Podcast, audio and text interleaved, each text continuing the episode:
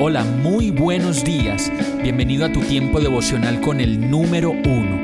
Qué alegría saludarte con la certeza de que Dios está obrando en tu vida su perfecta y buena voluntad, ya sea porque estás aprendiendo de un momento difícil o porque estás disfrutando de su amor a plenitud con paz y tranquilidad.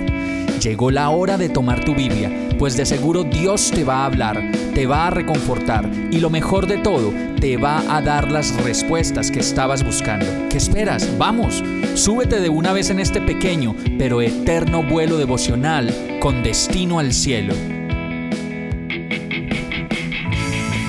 Y el mensaje de hoy, terminando este año, se llama Año Nuevo. Jeremías 17:7 dice, Bendito el hombre que confía en el Señor y pone su confianza en Él.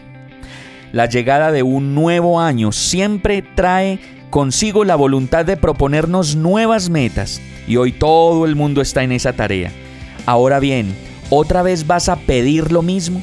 ¿Otra vez vas a pedir dinero, amor, viajes, ropas, vacaciones? Pues bueno, es hora de que por fin puedas mirar a Dios y en Él proponerte metas que perduren para siempre y te permitirán experimentar la verdadera libertad. Entonces una de esas metas puede ser la siguiente. Primera, hacer lo bueno. El Salmo 101.30 dice, no me pondré como meta nada en que haya perversidad. ¡Wow! Segundo, conocer más de Dios y enamorarme de Él.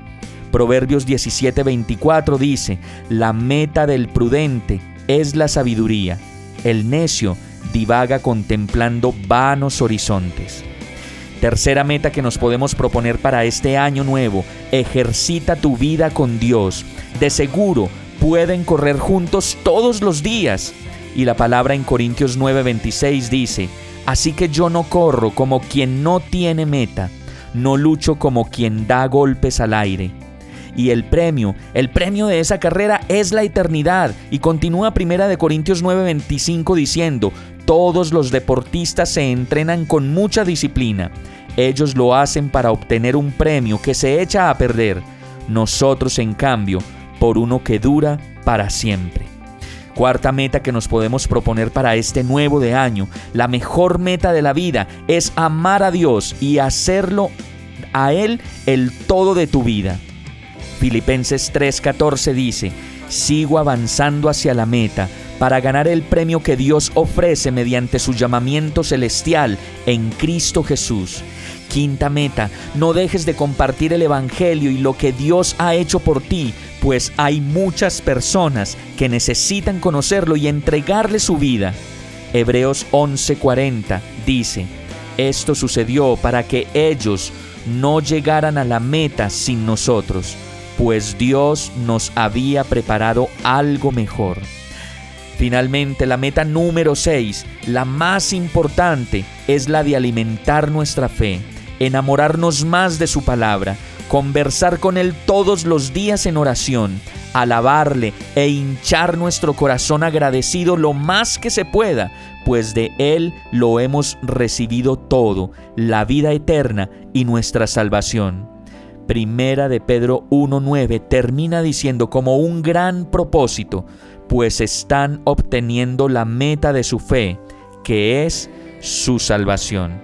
Feliz año para todos, que tengan las mejores metas para este nuevo año y que estas seis metas puedan estar en el primer lugar antes que las otras cosas, porque de seguro, si le damos el primer lugar a Dios, tendremos tiempos con el número uno todos los días de nuestra vida, buscando su dirección, buscando su consuelo, buscando su ayuda y sobre todo la vida en abundancia que Él planeó para nosotros desde la eternidad.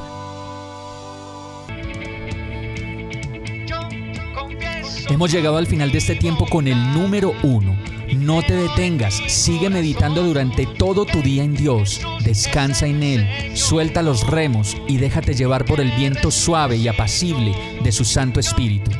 Solo compártelo con quien lo necesite y ames. Hoy, de la mano de Dios, todo será un gran día. Para más información visita nuestra página www.iglesiabierta.com o llámanos al 313-334-0116. Oramos y rogamos para que cada día te enamores más de Dios y para que no pares de pasar todo tu tiempo con el número uno.